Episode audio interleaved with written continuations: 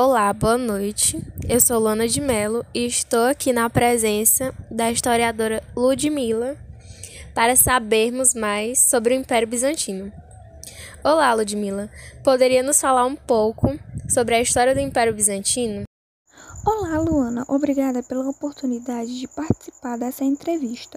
Bom, antes de tudo, muitas pessoas pensam que o Império Romano caiu no quinto AD mas ele continuou vivendo da Silva e só mudaram seu nome para Império Bizantino. Bom, Constantino gostava da região de Bizantium e foi por este motivo que ele criou a cidade de Constantinopla. Sim, a cidade era dele, e Roma não era mais a capital dos romanos. Constantino gostava do cristianismo e gostava dos cristãos. Ele foi o primeiro cristão não oficial dos romanos ele teve filhos que tiveram filhos, e assim nasceu o primeiro cristão ocidental, que se chamava Teodósio, e o mesmo acabou com o paganismo. E o cristianismo acaba se tornando a religião oficial do Império Romano. Só que, anos depois, ele morre e o império é governado pelos seus dois filhos.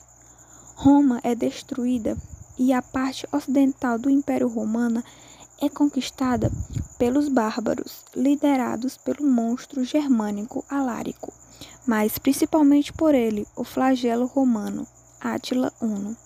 Só que Constantinopla já sabia como lidar com a ameaça pagão. O imperador teve uma ideia que ia acabar com a farra dos pagões. Em 413, ele construiu uma muralha colossal de 12 metros de altura por 5 de espessura. Assim deixaria Constantinopla segura. O Império Bizantino ficou mais rico e forte, porém o Império Bizantino foi atacado pela peste que devastou o Império, o império social e econômico. Constantinopla era a imagem do caos. Com a oportunidade, o Império Ômeda muçulmana, com um número infinito de gente, invadiu a região de Anatólia no século VII para conquistar tudo as tropas decidiram conquistar e saquear Constantinopla, obrigando os bizantinos a se exilarem em Niceia, importante cidade reconquistada dos turcos. Sobre o imperador Leão VI, ele começa a destruição do califado abássida e no início do século VI o Império Bizantino já dominava toda a Ásia Menor.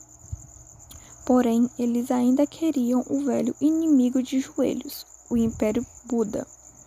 O Império Bulgário não, não conseguiria resistir e caiu definitivamente diante dos bizantinos na Batalha de Clídio. Constantinopla voltou a crescer e se tornou a cidade mais rica da Europa, e reafirmaram o direito romano em 60 volumes, que é estudada até hoje, e a população voltou a crescer a 400 mil habitantes, felizes e alegres, até que os turcos já estavam nas portas da Europa novamente e já haviam invadido parte do Bizantino. E essa é a história do Império Bizantino. Nossa, que interessante, Ludmila. Olá, estou aqui com o objetivo de gravar um podcast sobre o Império Bizantino. Você poderia nos responder uma pergunta? Sim, claro. Como você se chama e o que faz? Me chamo Maria Eduarda e sou estudante de História. Que bom, Duda. Posso lhe chamar assim, né? Sim. O que você sabe a respeito da queda de Constantinopla? Antes do século IV depois de Cristo, chamava-se Bizâncio.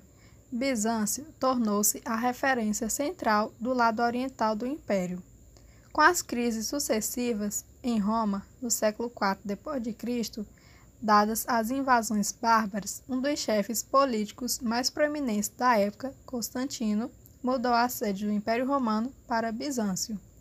E em 330 trocou o nome da cidade por Constantinopla. Constantinopla foi a mais cobiçada cidade a ser hostilizada por hordas de bárbaros, como os hunos, que tentaram transpor suas muralhas por diversas vezes. Com os ataques frequentes, Constantinopla passou a ficar cada vez mais isolada, com domínios territoriais mais escassos e com suas defesas fragilizadas. Essa vulnerabilidade foi bem aproveitada pelos mais poderosos império que havia despontado no mundo islâmico, o Império Otomano. A queda de Constantinopla ocorreu em 29 de maio de 1453, quando as tropas do sultão Mohamed, o Conquistador, tomaram Constantinopla.